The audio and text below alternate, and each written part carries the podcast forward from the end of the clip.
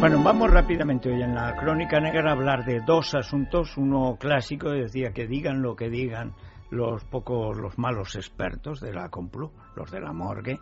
O sea, no es Paco Pérez Avellán el que mató a Prim, es el que más sabe del asesinato de Prim. Lo digo porque siempre se dijo el poema del mío Cid, que escribió Ramón Menéndez Pidal, no, es el que lo descubrió.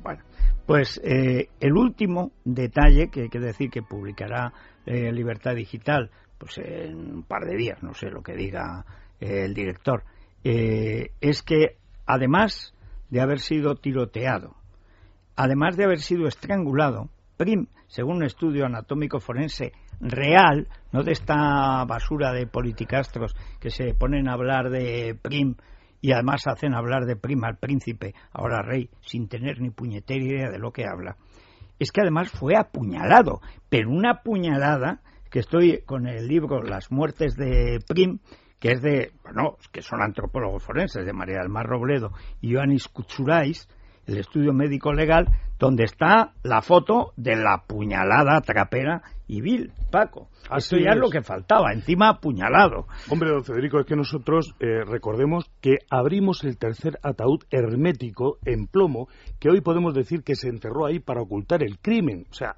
es que nada ha sido casualidad, como se puede usted imaginar. Lo sacamos de allí y la momia estaba en perfecto estado para poderla estudiar. Le sometimos a un estudio de investigación criminológica. La doctora vio una serie de cosas, algunas de ellas no podía decir en ese instante a qué se referían. Ya ha pasado un año entero estudiando una herida en la espalda herida que no vieron los seis sabios, entre comillas, de la Universidad Complutense de Alcalá, que presentaron un contrainforme totalmente fallido, vergüenza de la Real Academia de Medicina, a la que pertenecen dos de estos supuestos forenses. Hombre, no veían 100 cadáveres en la morgue que van a ver. Son los mismos, vamos a decir. Es, bueno, es, es el rector José Carrillo, el hijo de Santiago Carrillo, que está deconstruyendo la Universidad Complutense, es decir, eh, derribando la Facultad de Medicina y acabando con todo el prestigio de todos los que trabajan ahí. Entre otros, acoge también a un falso catedrático de historia, que es el que da cobertura legal a toda la mentira sobre el tema de Prim. Porque aquí se ha mentido, como usted bien sabe, se ha dicho que Prim bombardeó Barcelona, mm. que es una injuria, una calumnia. Han insultado al general, absolutamente. pero es igual, no, no, pero esto lo han hecho, todo. Pero, esto lo han hecho con una intención separatista y secesionista, porque Juan Prim era un español y un patriota y un gran ganador de batallas, un magnífico general, que además dio su vida por España y merece respeto. Bueno, pues han engañado a Jesús Posada, que era fácil. Bueno, fácil, porque viene, viene engañado ya de chiquero. O han engañado. ya, madre mía, ¿en qué estado? Yo no entiendo cómo la familia, cuando ve uno a un familiar que está mayor, eh, no lo quita de medio para que no haga el ridículo. Pues porque es que ya es ridículo. El día de Rubalcaba, en lugar de aplaudir y decir, qué pena que este delincuente no ha ido a la cárcel. Se va, dicen que va a dar clase de química, podría estudiar los explosivos del 11M, pero no, es que le faltó gimotear y llorar, o sea, que está, está pues muy mayor y, lo tienen ahí aposado diciendo sandeces de Prim, tontadas de Rubalcaba, bobadas sobre la monarquía. Hombre, es que esta semana han inaugurado un escobero, que era allí una antigua eh, sala dedicada a Salustiano Lózaga, la han remodelado un poco y la han eh, dedicado a Juan Prim como una gran celebración en su bicentenario. Y han engañado al propio príncipe, le han contado una historia sobre la sociedad bicentenario que el príncipe, recién nombrado rey, en el primer despacho que tiene con Jesús Posada, le transmite una salutación cariñosa, no a ninguna de las eh, grandes instituciones españolas, a los científicos, no, no, a estos de la Sociedad Bicentenario de Pring, que han insultado a Pring, que le han dicho que bombardeó Barcelona, bueno, peor que cuando Modesto La Fuente le llamó Pringue, eh, que se llevó una tanda de bastonazos, ¿no? Porque, como usted sabe, pues en fin, Pring estaba para poca broma. Bueno, pero esto ahí lo seguiremos contando y es posible que a lo mejor eh, en algún momento el rey este que lee, esto es un cambio en la monarquía española, es que lee. No vamos a decir que lea mucho o tal, no sé. O sea, pelis ve. Pero lee y la prueba es que lee correctamente, lee español. Esto es un gran cambio en los últimos 40 años. Hasta ahora el rey que teníamos no sabía leer español. Bueno, este sabe. Pero a está mal mejor informado, si ¿eh? le- sobre PRIN, Bueno, absolutamente. y si ¿eh? solo fuera sobre PRIN, Felipe VI ha dicho unas cosas sobre PRIN que dan Sí, escalofríos. so- ¿eh? pero después de lo que ha dicho sobre Cataluña, espérate lo peor. Bueno, vamos a hablar de una cosa que está ya, aparte de en el, en el ámbito de la inquietud ciudadana, en el del desconcierto del Ministerio del Interior y ahora ya en el del escándalo en lo que se llama genéricamente las redes sociales, en general el mundo de la comunicación. El pedrasta de Ciudad Lineal dio lugar ayer a una nota, a una serie de comunicaciones y de filtraciones del Ministerio del Interior diciendo que, por favor, la gente está empezando a dar imágenes, direcciones, matrículas y tal del supuesto pederasta que no tiene ninguna fiabilidad. Yo esta mañana le decía a Fernando Lázaro, si el Ministerio del Interior tuviera una central de recopilación de datos, Claro. el que quiere datos los manda allí. El 95% serán falsos, serán producto Claro, de la patología ciudadana del loco o del que dice que es él o del que dice que ha visto y es su cuñado porque lo odia, etcétera. Pero habrá un 5 o un 1% o un 0,1 que a lo mejor es una pista, porque Sin duda. en los sitios donde se persigue el crimen, como Estados Unidos, funciona así. Lo que no puede ser es que la gente que no sabe a dónde ir, la gente no llama a comisaría, salvo que tú le digas llama a este teléfono claro. y tal. Pues empieza a decir, pues a mí me ha parecido que he visto Claro, claro. Pero es que aquí no hay una capacidad de respuesta porque no hay ninguna política preventiva. No hay política criminal, don Federico. Es decir, que es que aquí siempre nos pillan con el carrito del helado. Aquí lo que ocurre en nuestro país es que hay que prever que en una ciudad como Madrid no hay un solo pederasta, hay 20 o 30 pederastas. Y hay que prever y legislar. En otros países se obliga a que los pederastas se sepa dónde viven. Y cuando llegan a un barrio, y se, avisa a todos y- los y se vecinos. pone la foto en la Claro. pared. Aquí, ¿qué es lo que hay que hacer? Hay que hacer algo porque no se está haciendo nada. Este es un pederasta que está dando la cara. Un hombre, según han visto, hacia los 40 años, que es un individuo que no es la primera vez que lo hace. Este viene depurando Sí. la técnica de exhibicionismo, abuso de niños, etcétera, desde hace 15 Pero hay que años. decir que las fuentes, que solo puede ser el Ministerio del Interior, eh, ya han dado, y esta mañana lo recordábamos, dos descripciones distintas. Claro. Una en el país y otra en interview. Sí, en sí. un lado soltero, más joven, en otro casado, tal. Las razones, ninguna.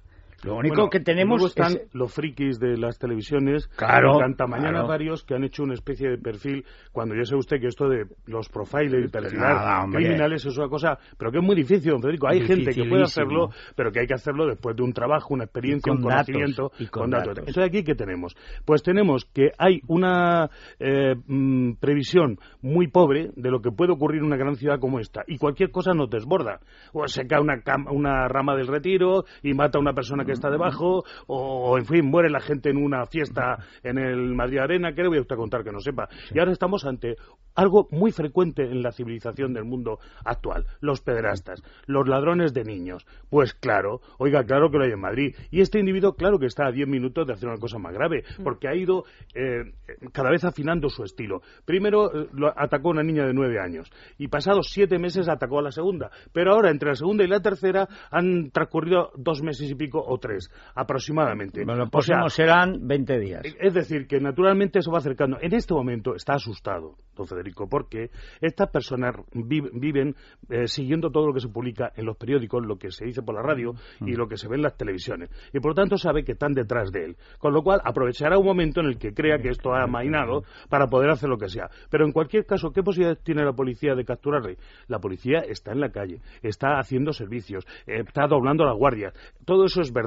Pero hace falta una dirección de estudio, conocimiento y prevención del crimen que no se hace en España en absoluto, porque no se gasta un duro en todo esto. A veces los policías no tienen para munición, no tienen para gasolina para sus coches. Es decir, verdaderamente aquí ha descendido mucho la calidad de la prevención y la lucha contra la delincuencia. La- la- como he dicho Sí, alguna sigue vez... este- mandando la poli de Rubalcaba. Claro, es que además aquí Es que eh, es- la- la- ha ido para atrás la inversión de todo tipo y sobre todo a nivel político no ha dejado de ser una preocupación la seguridad de los ciudadanos. Esta es la verdad. No, y lo peor, eh, yo recordaba una anécdota que has contado a veces, que en tiempos de Franco el caso solo podía sa- sacar un crimen a la semana. Sí, sí. Y si había dos, pues sería uno. y a lo mejor si la semana siguiente no había ninguno, pues entonces, pues entonces sacaban el que no había salido. Pero por el bien de la, el bien espiritual de la población, solo podía haber un crimen a la semana. bueno, es que estos ninguno porque por el bien de la población no hay que informar de los delitos. Dice que es que esto se contagia y la gente se anima.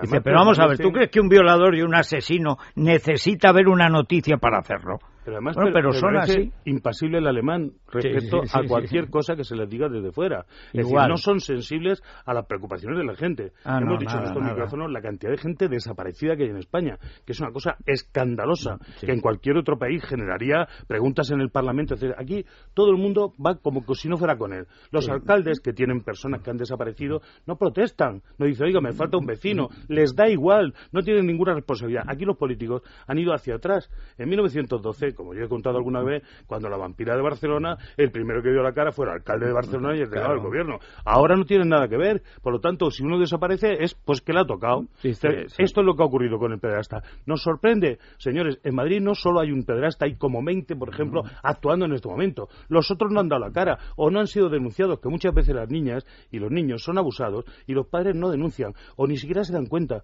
Porque eh, estos, este individuo que ha depurado mucho su técnica, como usted sabe, no solo se lo lleva, al principio lo hizo dentro de un coche con una niña. Ahora ya se lo lleva a un piso donde, donde las baña. Que además estos cantamañanas que hablan sin saber dicen que es para borrar eh, las pruebas forenses de si se dejan algo. No, mire, forma parte del ritual, pues del vicio de estos señores. bañan a la niña porque esa es su manera de, tener con ella, en fin, una cosa lúdica. Es, es así. Esto está estudiado, se conoce en todo sitio, menos en España y menos en Madrid. En fin, muchas gracias, don Francisco Pérez Avellán. Vamos a irnos a Funchal, Madeira, y antes a Gaes. Sí, porque el que no quiere ir a veces es porque no le apetece o porque no le apetece pasarse por mejor el príncipe lo que tiene es aquí un, posadita que le impide escucharlo de prim, como es debido. Pues que vaya Gaes. Que no acabe como su padre, sordo perdido, teniente pues general, pues GAES. GAES. 902-026-024 es el teléfono para coger nuestra cita. 902-026-024. La primera gratis Totalmente, seas príncipe, rey o vasallo, da igual. Eso es, no, no hay vasallos, hay ciudadanos. Hay vasallos. No, no. Lo que, lacayos los que hay es cortesanos, lacayos y la melibranquios. Y abrazafarolas y gentuza. Pero vamos. Bueno, vámonos a Funchal.